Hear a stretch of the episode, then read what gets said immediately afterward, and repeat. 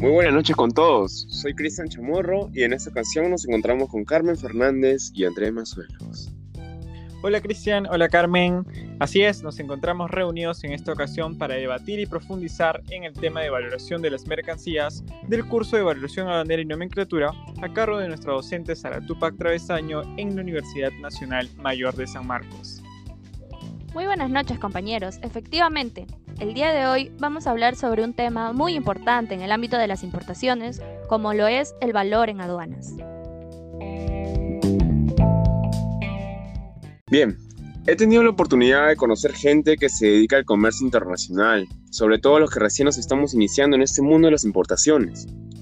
Y bueno, me he dado cuenta de que sí, existe falta de conocimiento en ese tema, y debido a esto, pues se cometen muchos errores, la verdad.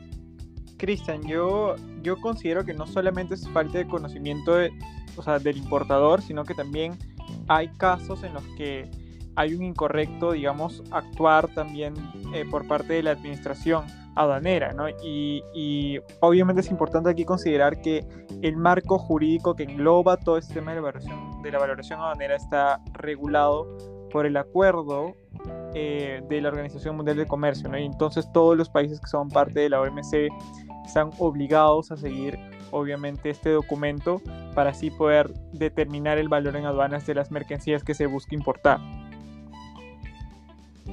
Claro, tienes razón. Eh, leyendo un poco lo que es la teoría, eh, la OMC nos dice que este acuerdo tiene por objeto establecer un sistema equitativo, uniforme y neutro, para evitar así la utilización de valores arbitrarios o ficticios Ahora, todo esto se va a hacer posible eh, si aplicamos eh, los métodos de valoración adecuadamente.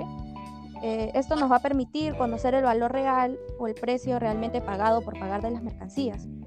También hay que tener en cuenta que la SUNAT es muy exigente al momento de requerir información, la cual va a sustentar el valor en aduanas de la mercancía que vamos a importar. Bien, Aquí no se trata de un juego en la, que la administración aduanera decide qué método de valoración va a aplicar de manera arbitraria, sino que más bien será de manera sucesiva y excluyente conforme al acuerdo, justamente como mencionabas, Carmen. Ahora, he aquí la principal razón por la, que, por la cual yo exhorto a los importadores a estar empapados del tema sobre lo que implica cada uno de estos métodos, que por cierto son seis. Pues en el caso que corresponda aplicar alguno de ellos, los importadores tendrán que proveer información a solicitud de la administración. Ahora, yéndonos un poco más a la parte técnica, sucede a veces que existe una confusión entre el valor comercial y el valor en aduanas. Eso es una cosa, Cristian, que pasa mucho. Por ejemplo, eh, a ver, te, doy un, ejemplo. En exportador-importador, imagina, pactan la venta de una máquina industrial a un precio X, ¿ok? Este vendría a ser el valor comercial porque va a figurar en la factura comercial. Pero ahora, el, valor en aduana va a ser este valor real de la mercancía sobre el cual se van a determinar los derechos tributarios. Ahora, sobre esto, yo pienso que está bien que se haga, obviamente, una distinción entre ambos valores, pues eh, lo que llegue a conseguir el comprador por efecto de su buena capacidad de negociación no tiene por qué afectar la recaudación tributaria, ¿no? Claro, ese es un buen punto. Ahora también hay que tener claro y considerar que en el caso que surja una duda razonable, eh, lo cual, como sabemos, el acuerdo de valor del OMC indica que se va a originar cuando la administración dude de la veracidad de que el valor declarado eh, sea el realmente pagado por pagar. Yo considero que si bien la administración aduanera calcula los tributos en base a la información brindada por el importador, no necesariamente la administración aduanera tiene que creer o aceptar lo que el importador ha declarado, y más aún incluso si la documentación presentada tiene vacíos o incongruencias. Ahí estoy totalmente de acuerdo, ¿ah? se debe considerar cada mínimo detalle para que uno no sea observado por la administración aduanera, ¿no? Y así evitar las dudas razonables, porque esto no solamente te, eh, te genera sobrecostos de, eh, de dinero, sino que también pierdes tiempo, ¿no? Entonces, todos los documentos sustentatorios tienen que coincidir en montos, en cantidades y obviamente tienen que referirse a la misma mercancía y transacción y todo tiene que estar súper especificado. Claro, porque de lo contrario no se va a considerar la aplicación de este primer método de valoración, que es el valor de la transacción. y esto va a originar que la administración eh, proceda a notificar duda razonable al importador.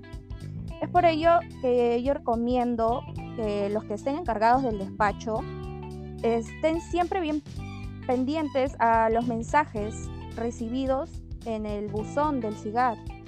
Eh, como sabemos, después del despacho eh, pueden llegar mensajes de la administración notificando alguna observación. Por ejemplo, yo conozco un caso llevado al Tribunal Fiscal que la administración notificó duda razonable a través del buzón. Y como sabemos, una vez que sucede ello, el despachador o el encargado del despacho tiene un plazo de cinco días, que es lo que indica la ley. Si tú no cumples ese plazo de cinco días, lamentablemente, presente sustento o no, ya no tendrá validez. Eso es muy cierto. Y mira, por otro lado, aquel comprador que tiene algún vínculo con un vendedor, o ya sea viceversa, ya sea familiar o de cualquier otra índole, tiene un riesgo ya que se podría dudar de la veracidad del valor de la transacción real, puesto que se pensaría que éste ha sido manipulado o influenciado por ese vínculo.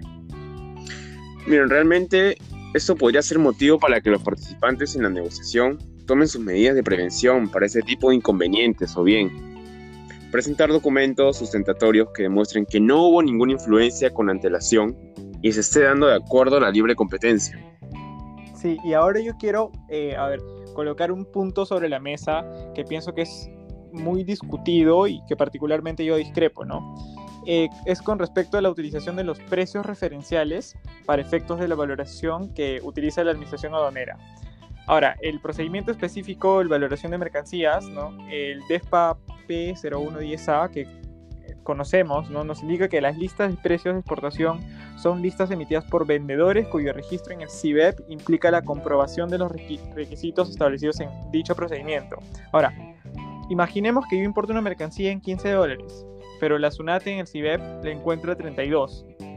Eh, la administración nos está pidiendo a nosotros explicar esta observación, o sea, explicar por qué el valor, valor declarado es más bajo.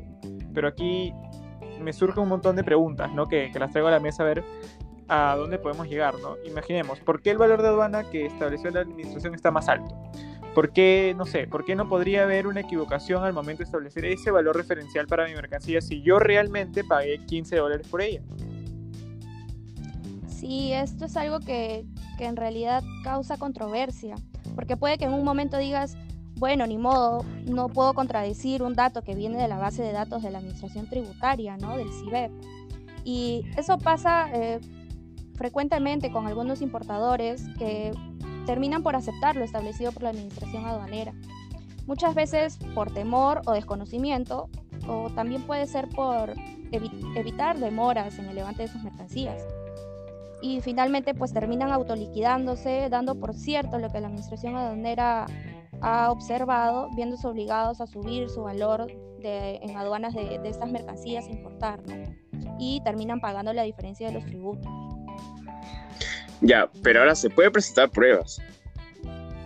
La cosa está en que así presente el importador pruebas de que efectivamente la mercadería le costó 15 dólares, la administración tributaria o aduanera va a proceder a revaluar esos precios.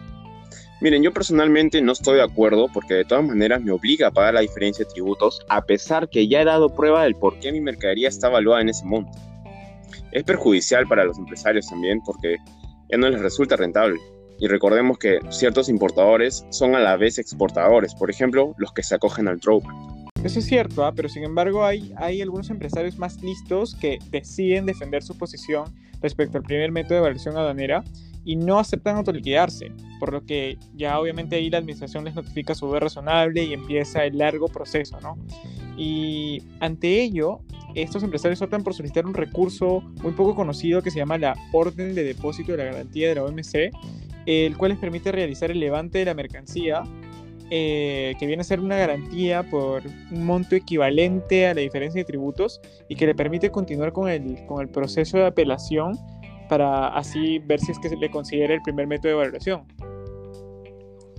Sí, chicos, bueno, en realidad son bastantes puntos a considerar al momento de importar una mercancía, pero finalmente ya para concluir ese interesante y amplio debate, Yo principalmente eh, considero que este diálogo nos ha permitido conocer un poco más sobre el tema de valoración aduanera y sobre todo conocer la importancia del acuerdo de valor de la OMC y todos los distintos subtemas que engloba este. Concuerdo con ustedes. A mí me gustaría concluir diciendo que respecto a la determinación de los precios referenciales para efectos de evaluación aduanera es y seguirá siendo una polémica que, que realmente debería ser revisada a fin de ser más flexible. Y bueno, por mi parte yo acotaría que los importadores deben de saber que una aduana razonable es una desventaja para un importador porque los perjudica, sí o sí, porque se generan sobrecostos de tiempo y de dinero. Chicos, ha sido un gusto compartir con ustedes. Con nosotros será hasta una próxima oportunidad y esperemos que toda la información brindada les haya sido útil. Chao, éxitos. Chao, éxitos.